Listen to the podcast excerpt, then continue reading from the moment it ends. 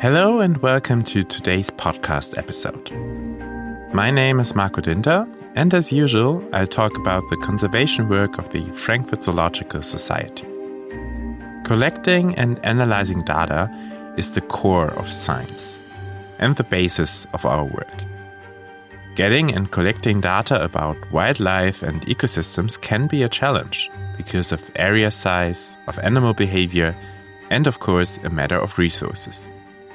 People cannot be everywhere at any time, so we need technical solutions supporting the research. And we need people who are able to put this equipment to use. One of them is my colleague Adam Smith, who is, by the way, quite good at yodeling. Let him explain how that is connected to conservation work.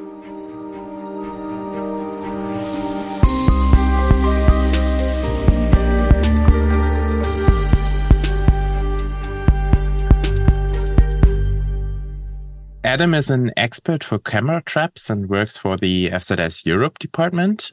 He already did quite some interesting camera trap surveys, for example, around the Chernobyl exclusion zone and in the Carpathians.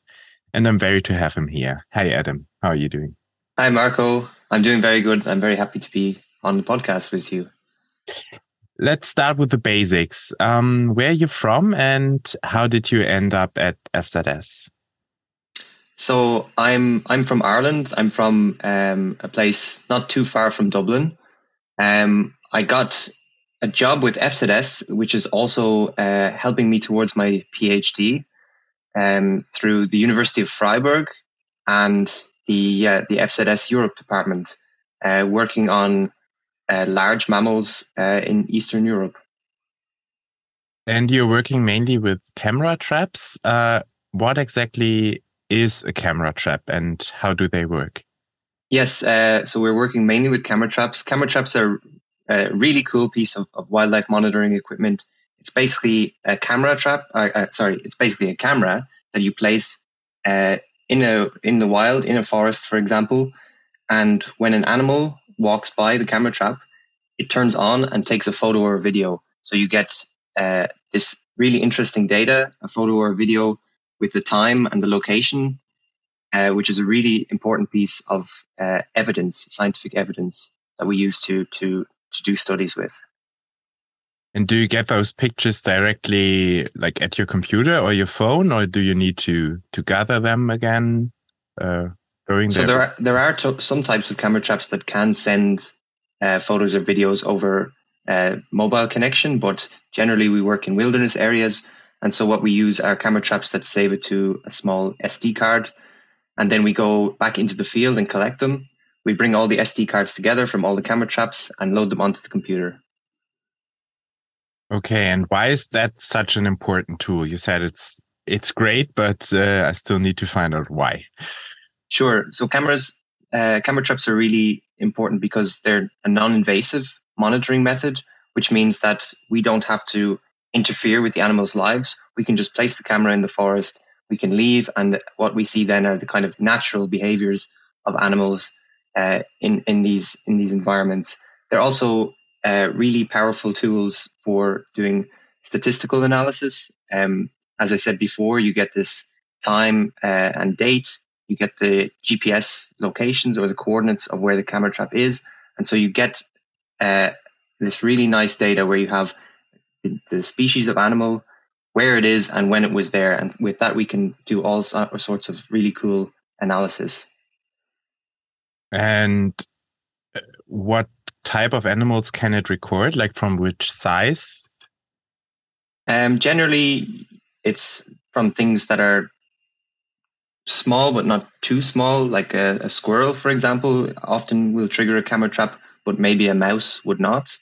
Um, so anything bigger than a squirrel would would would trigger the camera trap.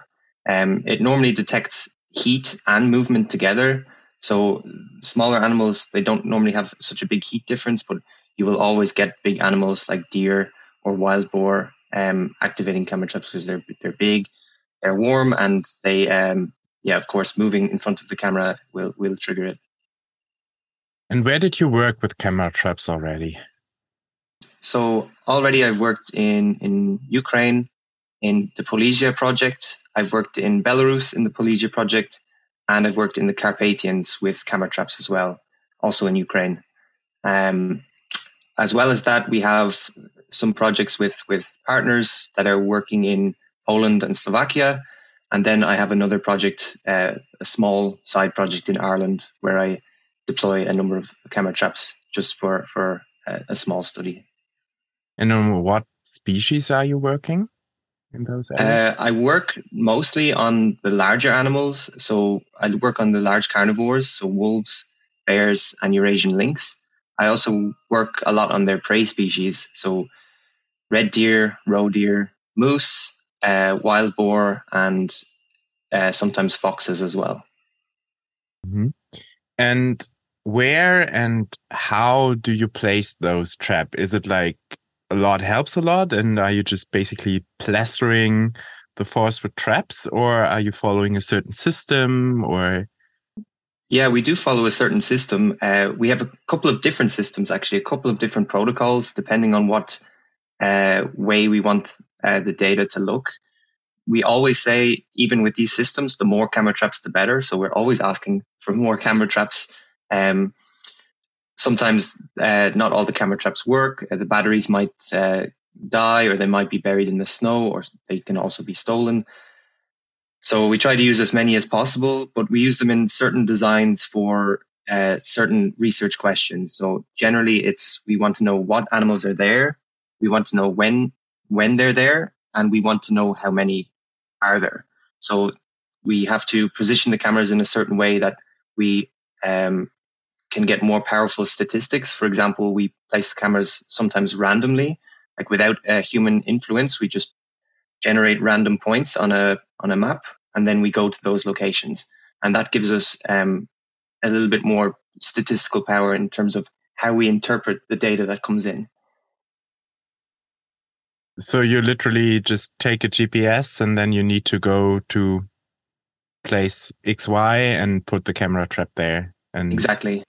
Doesn't matter how the landscape is there or uh, well, we have we have some some things that we can take into account. For example, um, if we want to to just put the camera traps in forests, then we would only use the forest XYs, uh, the forest locations.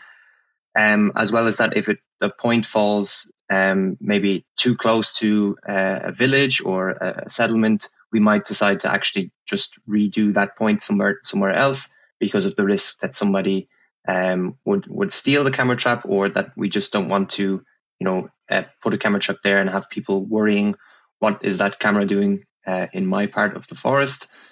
Um, but for for other studies, we we place the cameras more um, targeted towards certain species. For example, we have uh, other types of uh, protocols where we put the camera traps on roads or forest roads, and we put the camera traps on trails like animal trails or hiking trails. So this increases the number of photos we get, but it also has a little bit of a bias because some animals will avoid these locations and some animals are more attracted to them. Mm-hmm. And does this system or you, you said protocol help you also compare your data from one area to the other? Like if you're working in Ukraine or somewhere else in the EU or whatever? Yes, exactly. So when we have the camera traps randomly placed, we, for, for example, the, the rate of animals, so the number of animals that you see per camera trap per day, uh, can can be compared more closely to camera traps in, in other projects with the same setup. So we can do that in our Ukraine project. We can do it in Belarus. We can do it also in other projects that we um, are not directly involved in, but we maybe have colleagues who are doing it in Germany, for example. So this allows us to make really uh, interesting comparisons across study sites, and it will often show some interesting results, so, such as um, higher density of um, deer species in one area, but maybe there are no large carnivores there.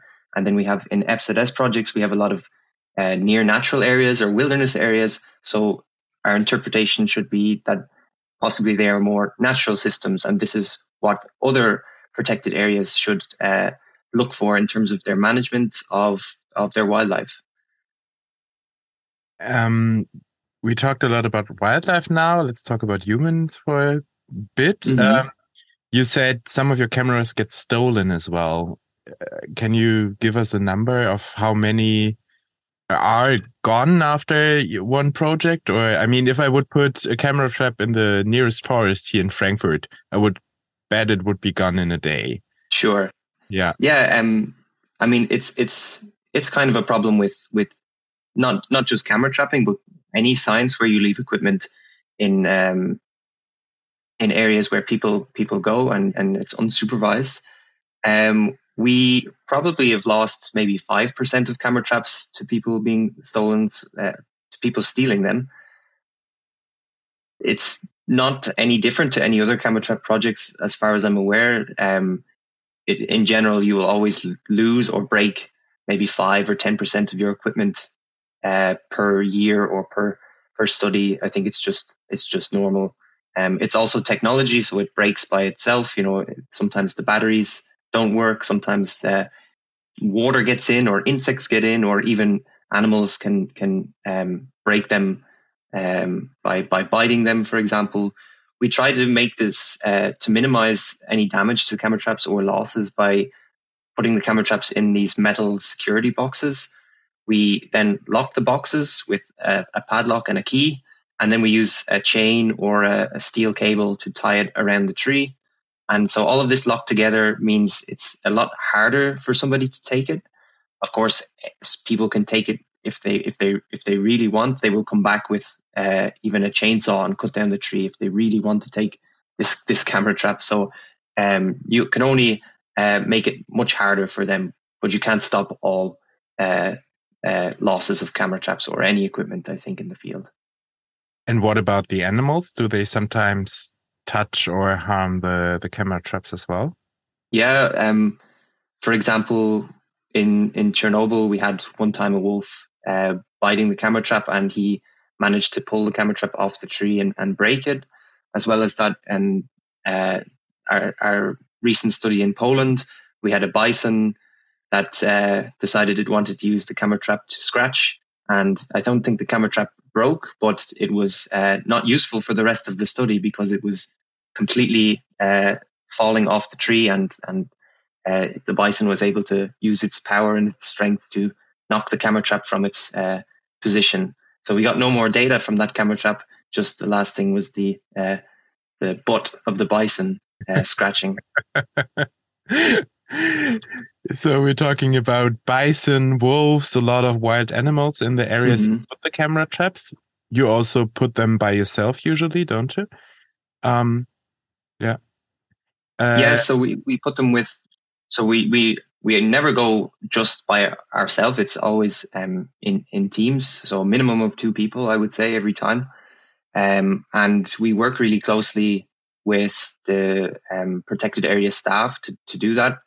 Um, we either go with directly with the protected area staff. Uh, we have um, sometimes permission to go by ourselves um, with with our FZS team to uh, camera trap locations, but in general, it's with protected area staff such as rangers, scientific staff, um, or zoologists who are working with uh, national parks, for example. But isn't that still, or can it be dangerous? I mean, just two of you walking through a forest and then, I don't know, a bear or a wolf coming along. That seems a bit. I think um, dangerous, at least. no, I think it's in generally generally it's not it's not actually dangerous. Um, animal attacks on people are just exceptionally rare.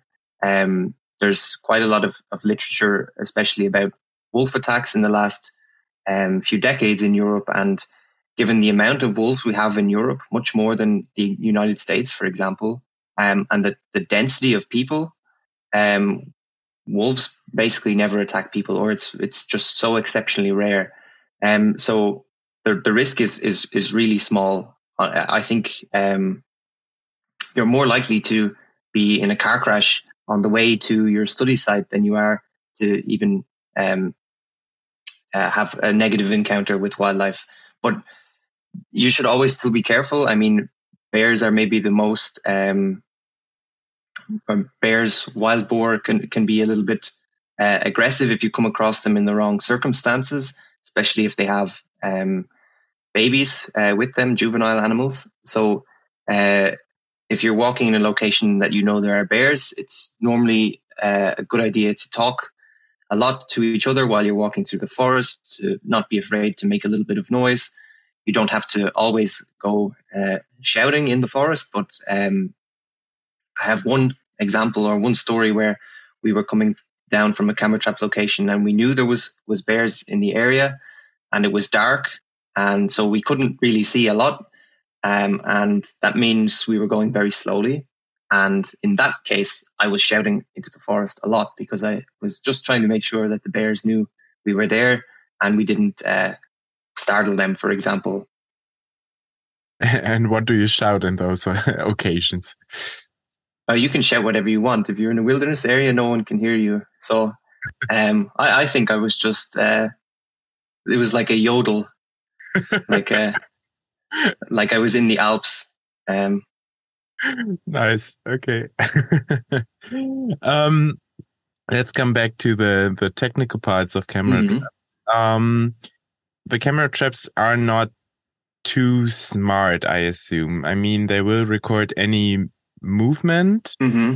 Um, sometimes linked to to heat. You already said that, um, but I assume you have when you gather the the SD cards, you have like thousands of pictures of I don't know branches moving in the wind or I don't know squirrels.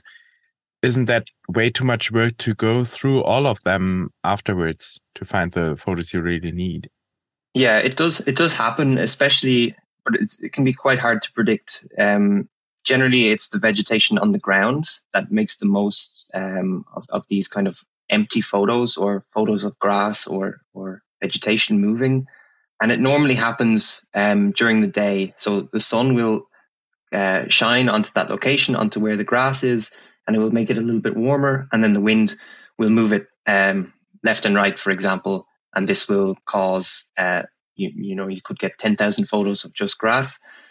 Um, the good thing is we don't really need to go through those one by one anymore. We have um, some artificial intelligence uh, algorithms that we give the, the folder of images to, give the folder of images to the to the AI, and it will separate out animals and humans and um, the things we're interested in uh, from the blank photos, and it will allow us to really easily delete the blank photos, so that we're not um, spending hours and hours going through uh, just photos of grass. But it, it's not. It doesn't happen on on every occasion. It's maybe more, um, maybe one in ten or one in twenty camera traps.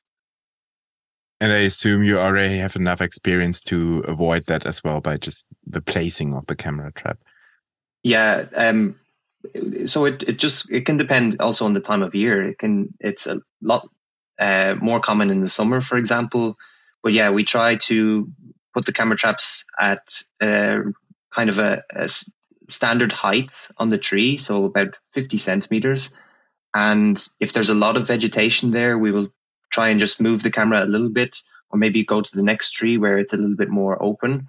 And uh, in rare uh, occasions where you you don't really have much choice of where to put the camera trap, sometimes we, we remove a bit of vegetation, so just a little bit of grass or some branches that are really sticking across the front of the camera trap. But again, that's not uh, too common for us because we don't want to influence the environment uh, too much in that location.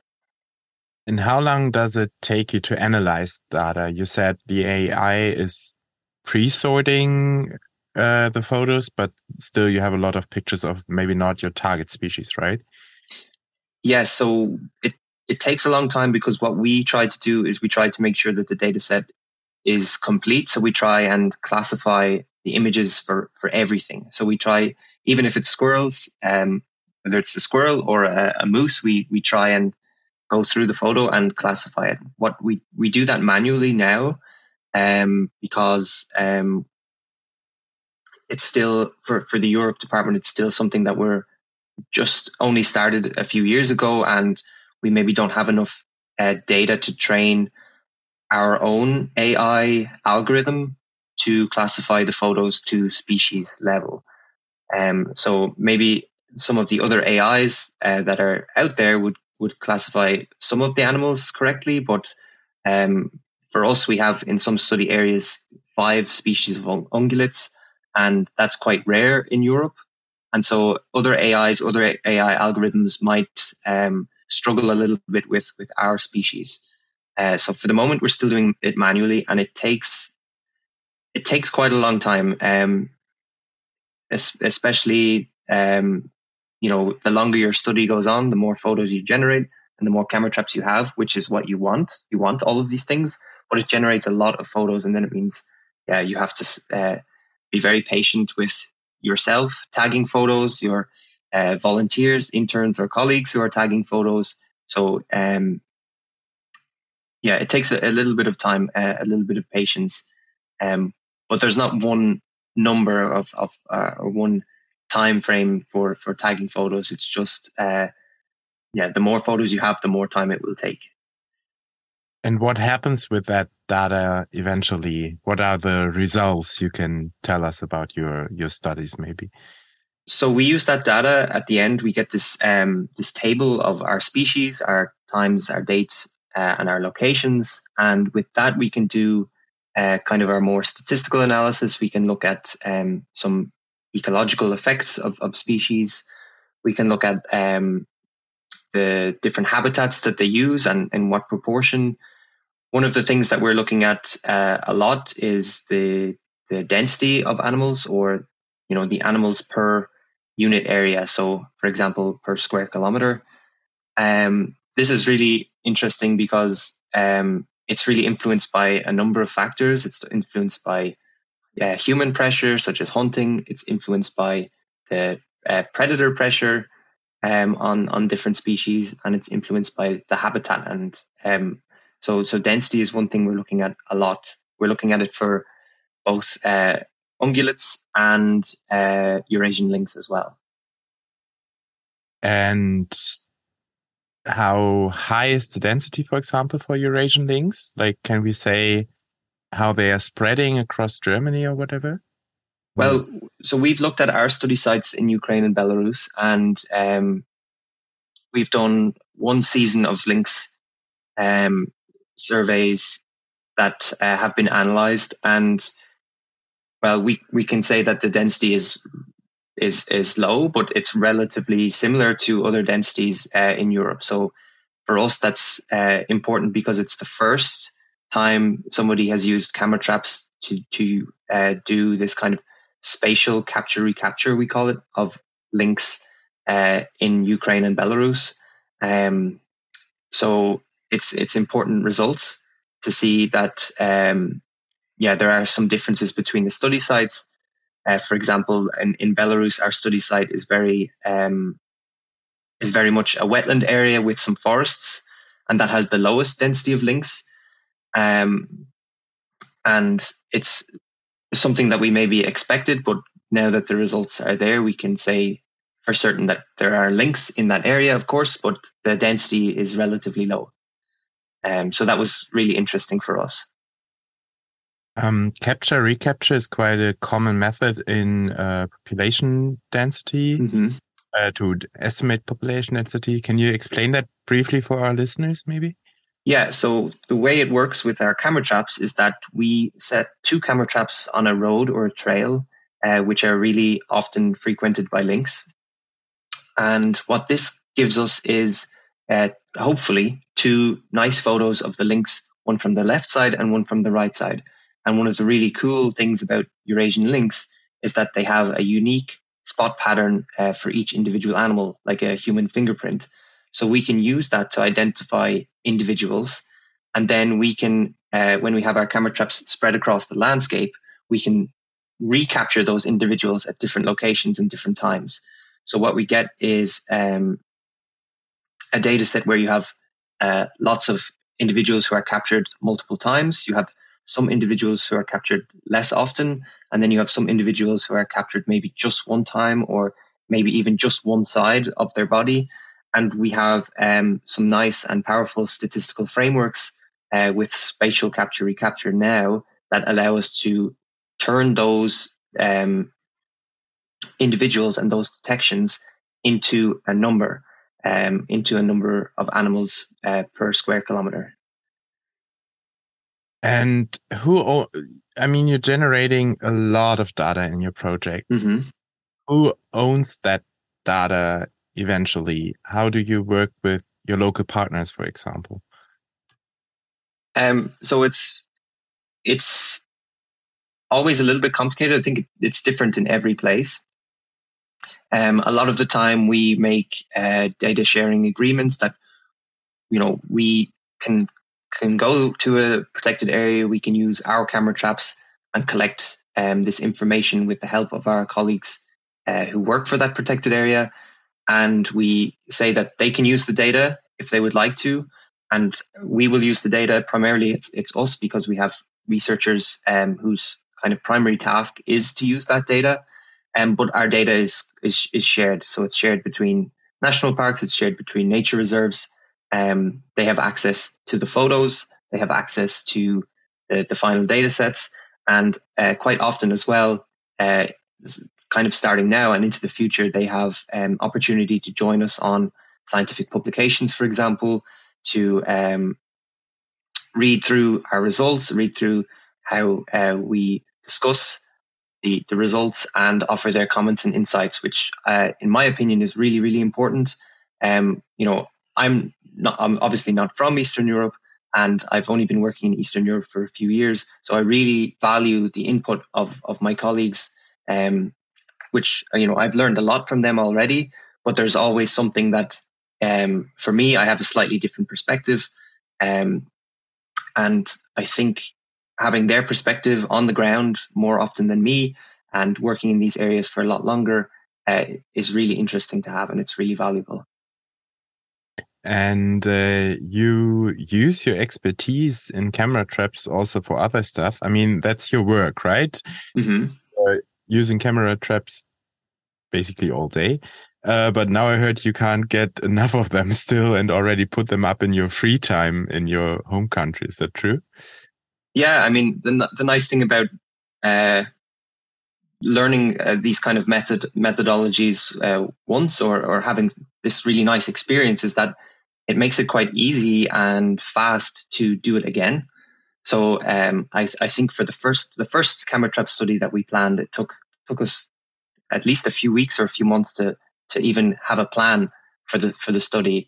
Um, and then yeah, in 2021, um, I had some some holiday time, and I was talking to um, one of my supervisors who was actually in, uh, working in Dublin, and he also supervised my master thesis.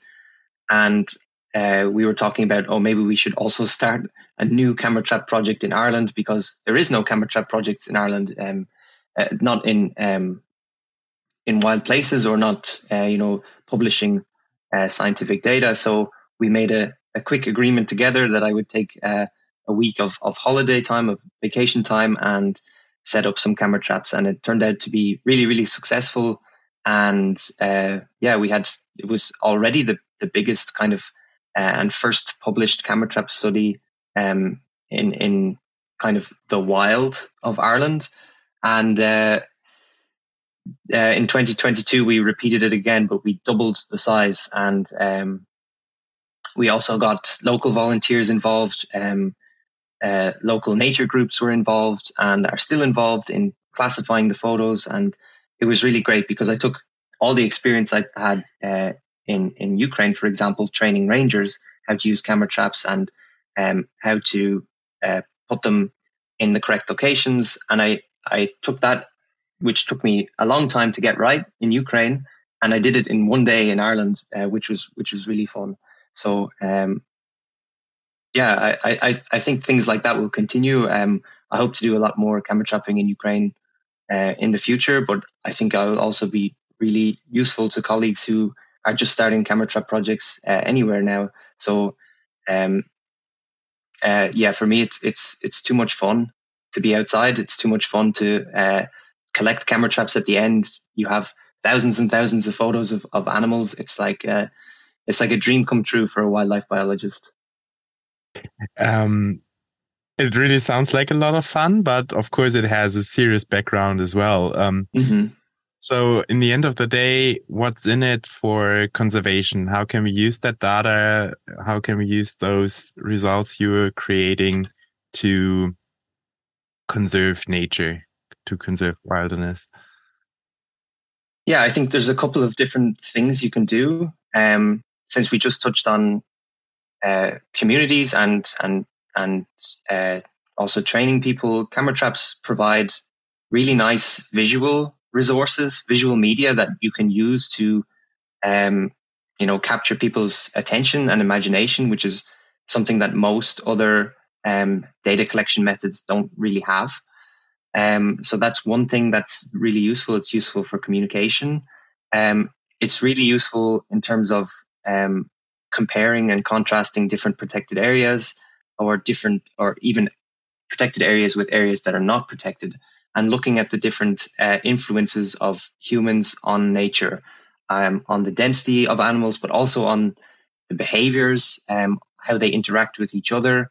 And, you know, when we're talking about conservation, we're not just talking about, uh, you know, drawing a, a border on a map and saying this area is now protected. We're also trying to protect the processes um, and how, how the ecology of that system works. So that also includes how species interact with each other, how wolves and deer, how um, deer and um, forests interact and, and regrowing forests. So it's it's kind of a, a multi-level approach, and um, I think camera traps uh, for that are really useful because we can do a lot with them.